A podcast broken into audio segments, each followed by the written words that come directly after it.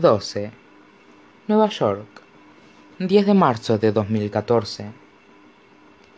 La noche se cierne sobre Addie mientras cruza el puente de Brooklyn. La promesa de la primavera se ha retirado como una ola y ha sido reemplazada de nuevo por un húmedo frío invernal. Se cierra la chaqueta y observa el vaho de su respiración en el aire, al tiempo que recorre la larga extensión de Manhattan. Resultaría bastante sencillo tomar el metro, pero a Adi nunca le ha gustado encontrarse bajo tierra, donde el aire está cargado y desprende un olor rancio, pues los túneles se parecen demasiado a las tumbas. Quedarse atrapada, acabar enterrada viva, esas son las cosas que aterran a alguien que no puede morir. Además, no le importa caminar, conoce la fuerza de sus propios miembros, disfruta del cansancio que antes aborrecía. Aún así, para cuando llega al Baxter en la calle 56, es tarde y se le han entumecido las mejillas y nota las piernas cansadas. Un hombre con un abrigo gris ribeteado sostiene la puerta y la piel de Adi hormiguea ante la repentina sacudida de la calefacción central mientras accede al vestíbulo del mármol del, del Baxter. No pierde ni un segundo en dirigirse hacia las puertas abiertas del ascensor, y ya se imagina dándose una ducha caliente y metiéndose en la cama, cuando el hombre que está detrás del mostrador se levanta de su asiento. Buenas noches, la saluda. ¿Puedo ayudarla? He venido a ver a James, contesta ella sin detenerse. Planta 23. El hombre frunce el ceño. No está en casa. Mucho mejor, dice ella metiéndose en el ascensor. Señorita, le llama él, acercándose. No puede... Pero las puertas ya están cerrándose. El hombre sabe que no llegará a tiempo, de modo que se da la vuelta y se dirige hacia el mostrador, dispuesto a llamar a seguridad. Y eso es lo último que ve a Adi antes de que las puertas se cierren, del todo entre ambos. Tal vez se lleve el teléfono a la oreja, e incluso comience a marcar el número antes de que el pensamiento abandone su mente. Entonces, contemplará el auricular en su mano, preguntándose en qué estaba pensando, y se disculpará profundamente, profusamente con la voz al otro lado del teléfono, antes de volver a hundirse en su silla.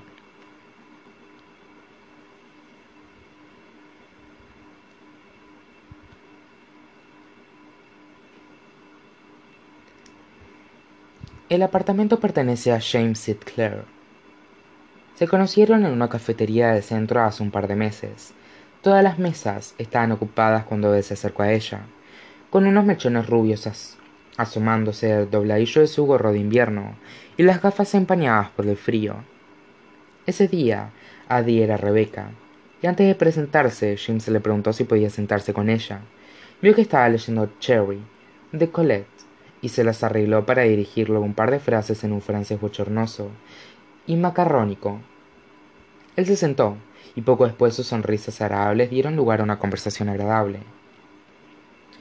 Es curioso cómo algunas personas tardan una eternidad en habituarse a situaciones nuevas, y otras simplemente entran a todos lados como si estuvieran en casa. James era así. Caía bien al instante. Cuando le preguntó a qué se dedicaba, ella le dijo que era poetista. Una mentira sencilla, pues nunca nadie le pedía pruebas. Y él le contó que estaba buscando trabajo. Ella se tomó el café con toda la calma de la que fue capaz, pero finalmente se terminó la taza, al igual que él, mientras algunos clientes nuevos daban vueltas alrededor del local como halcones en busca de sitios vacíos. Sin embargo, cuando James empezó a levantarse, a la inundó esa vieja y vida tristeza. Y entonces él le preguntó si le gustaba el helado, y a pesar de que era enero y el suelo de la calle estaba cubierto de hielo y sal, Adi contestó que sí, y esa vez se pusieron de pie al mismo tiempo. Ahora Adi introduce los seis dígitos del teclado numérico de la puerta y entra en el apartamento. Las luces se encienden y muestran unos suelos claros de madera y pulcras encimeras de mármol, cortinas exuberantes y muebles que todavía parecen nuevos, una silla de respaldo alto, un sofá color crema, una mesa con libros prolijamente apilados. Se desabrocha y se quita las botas, las deja junto a la puerta y recorre el apartamento descalza tras arrojar su chaqueta sobre el brazo de una silla. En la cocina se sirve un vaso de merlot, saca un trozo de queso gruyère de un cajón de la nevera y un paquete de galletitas gourmet de la despensa.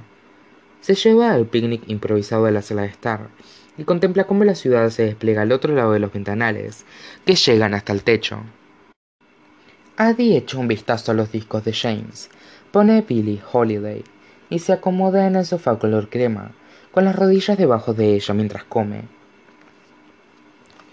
Le encantaría tener un apartamento como este, una casa propia, una cama moldeada a su cuerpo, un armario lleno de ropa, un hogar decorado con recuerdos de la vida que ha vivido, las pruebas materiales de su memoria, pero parece no poder aferrarse a nada durante demasiado tiempo, y eso que lo ha intentado con ahínco. A lo largo de los años ha coleccionado libros, ha acumulado arte, ha guardado vestidos elegantes en cofres y echado la llave. Pero no importa lo que haga, los objetos siempre desaparecen. Se fuman, uno a uno, o todos a la vez. Alguna extraña circunstancia o el mero paso del tiempo acaban usurpándoselos. Solo Nueva Orleans tuvo un hogar, y no le pertenecía a ella, sino a ambos. Pero eso ya no existe. Lo único de lo que no parece poder deshacerse es del anillo. Hubo un tiempo en que no soportaba la idea de volver a desprenderse de él, un tiempo en el que había llorado su pérdida, un tiempo en el que su corazón anhelaba sostenerlo, muchas décadas después de la última vez. Ahora, no tolera su mera visión. Es un lastre desagradable en su bolsillo, un recordatorio involuntario de otra pérdida. Y cada vez que roza la madera, nota cómo la oscuridad le pesa aún el nudillo mientras vuelve a ponerle la sortija en el dedo. Ves, ya estamos en paz. Adi se estremece, haciendo temblar su copa, y unas gotas de vino tinto salpican el borde y aterrizan como sangre en el sofá color crema. No suelta ninguna palabrota, ni se incorpora para ir a buscar un refresco o una toalla. Simplemente observa cómo la mancha se reabsorbe y desaparece, como si nunca hubiera estado ahí, como si ella nunca hubiera estado ahí. Adi se levanta y va a darse un baño. Se limpia la mugre de la ciudad con aceite perfumado. Se frota la piel con un jabón de cien dólares. Cuando todo se te escurre entre los dedos, aprendes a disfrutar del tacto de las cosas agradables contra la palma de la mano. Vuelve a recostarse en la bañera, inhalando el aroma de una bruma de lavanda y menta ese día James y ella fueron a por un helado y se lo comieron dentro de la tienda, con las cabezas inclinadas mientras raspiñaban la guarnición de la copa del otro. Él había dejado el gorro en la mesa y lucía sus rizos rubios en todo su esplendor. Era un chico muy llamativo, sí, pero aún así a Adi le llevó un tiempo percatarse de las miradas. Ella estaba acostumbrada a que le echaran ojeadas rápidas, sus rasgos son afilados pero femeninos, y sus ojos resplandecen por encima de la constelación de pecas de sus mejillas. Posee una especie de belleza atemporal, según le han dicho. Pero aquello era diferente. La gente giraba la cabeza, lo contemplaban fijamente, y cuando ella se preguntó por qué, él la miró con alegre sorpresa y le confesó que en realidad era actor, y que formaba parte del elenco de una serie que era bastante popular en aquellos momentos. Se sonrojó al contárselo, apartó la mirada, y luego volvió a estudiar su rostro, como si esperara encontrar algún cambio fundamental. Pero Adi no había visto la serie, y aunque lo hubiera hecho, no es de las que se ruborizan ante la fama. Ha vivido durante demasiado tiempo, y conoció a demasiados artistas, y aún así, mejor dicho, especialmente, prefiere a los que todavía no tienen las cosas claras, a los que siguen buscándose a sí mismos. De modo que James y Adi siguieron conociéndose, ella se burló de sus mocasines, su suéter y sus gafas con montura de alambre. Él le dijo que había nacido en la década equivocada. Ella le contestó que había nacido en el siglo equivocado. Él se rió y ella no, aunque sí había algo anticuado en su comportamiento. Solo tenía veintiséis años, pero al hablar adoptaba la cadencia calmada y la lenta precisión de un hombre que era consciente del peso de su propia voz y pertenecía a esa generación de jóvenes que se vestían como sus padres, la pantomima a aquellos demasiado ansiosos por envejecer. Hollywood también se había dado cuenta, pues seguían ofreciéndole papeles de época. Tengo la cara idónea para el color sepia, bromeó. Abby sonrió. Mejor que tener la cara idónea para la radio.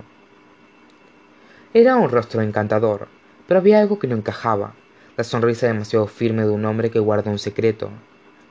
Lograron acabarse el helado antes de que él se desmoronara.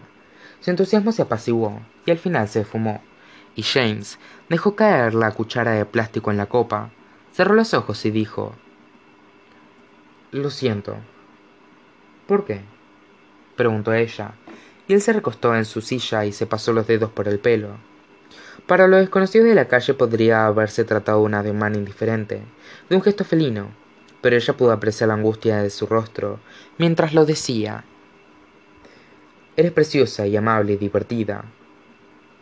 Pero, asintió ella, percibiendo lo que diría a continuación. Soy gay. La palabra se le atascó en la garganta al tiempo que él explicaba que estaba sometido a mucha presión y que detestaba la atención de los medios de comunicación y todas sus exigencias. La gente había empezado a susurrar, a hacerse preguntas, y él no estaba preparado para contar la verdad. Adi se dio cuenta entonces de que se encontraban en un escenario. Se habían centrado frente a los ventanales de la heladería para que todos los vieran, y James seguía disculpándose, diciéndole que no debería haber flirteado con ella, que no debería haberlo usado de esta manera. Pero en realidad, Adi no estaba prestando atención. Sus ojos azules se tornaron algo vidriosos mientras hablaba, y ese se preguntó si, era si eso era lo que él evocaba cuando el guion requería lágrimas, si dejaba que lo envolvieran esas emociones.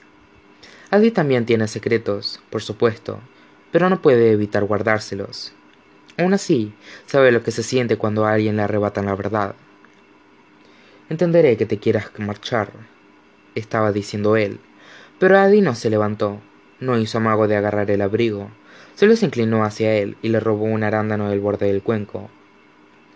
No sé tú, dijo de buen humor, pero yo me lo estoy pasando estupendamente.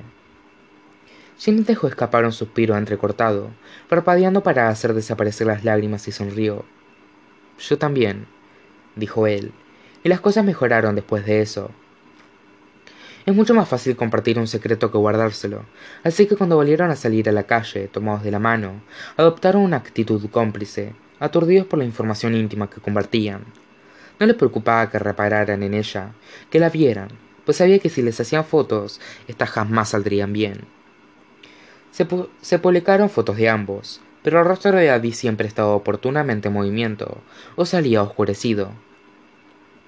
De modo que siguió siendo un misterio para las revistas del corazón durante la semana siguiente, hasta que los titulares se enfocaron de forma inevitable en noticias más jugosas.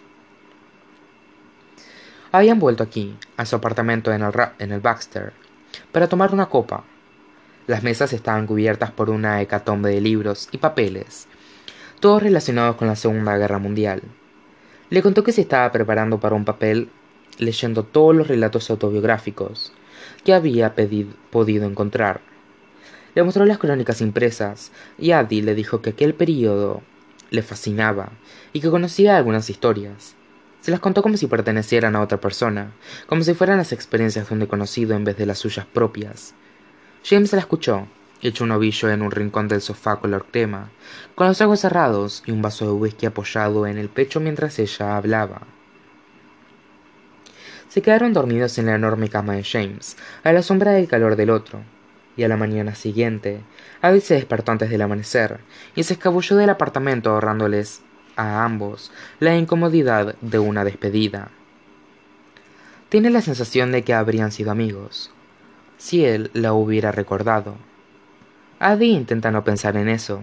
Está convencida de que a veces sus recuerdos se desplazan hacia adelante y hacia atrás, extendiéndose para mostrarle todos los caminos que no llegará a recorrer. Pero esa senda solo alberga locura, y ella ha aprendido a no seguirla. Ahora ha vuelto al apartamento, pero James no está allí. Adi se envuelve en uno de los lujosos albornoces de felpa de James, y, tras abrir la puerta francesas, Sale al balcón del dormitorio. El viento arrece y el frío le congela las plantas de los pies descalzos. La ciudad se extiende a su alrededor, como si se tratara de un firmamento nada distante, lleno de estrechas artificiales, y ella se mete las manos en los bolsillos del albornoz y nota el objeto que descansa en el fondo del pliegue vacío. Un pequeño aro de madera lisa. Suspira, cierra la mano alrededor del anillo y lo saca. Apoya los codos en el balcón y se obliga a estudiar la sortija que reposa sobre su palma abierta como si no hubiera memorizado ya todas sus tramas y espirales. Traza la curva con una mano libre, resistiendo el impulso de deslizárselo en el dedo. Ha pensado en ello, por supuesto, durante momentos más oscuros, en instantes de cansancio, pero no será ella la que se desmorone.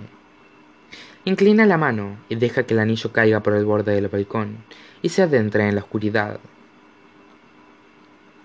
De vuelta en el interior del apartamento, se sirve otra copa de vino y se mete en la magnífica cama. Se coloca bajo el edredón de plumas y entre las sábanas egipcias, y desea haber entrado en Alloway, desea haberse sentado en la barra y esperado a Toby, con sus rizos despeinados y su tímida sonrisa. Toby, que huele a miel y toca a las personas con la misma habilidad que a los instrumentos, y ocupa un espacio enorme en la cama.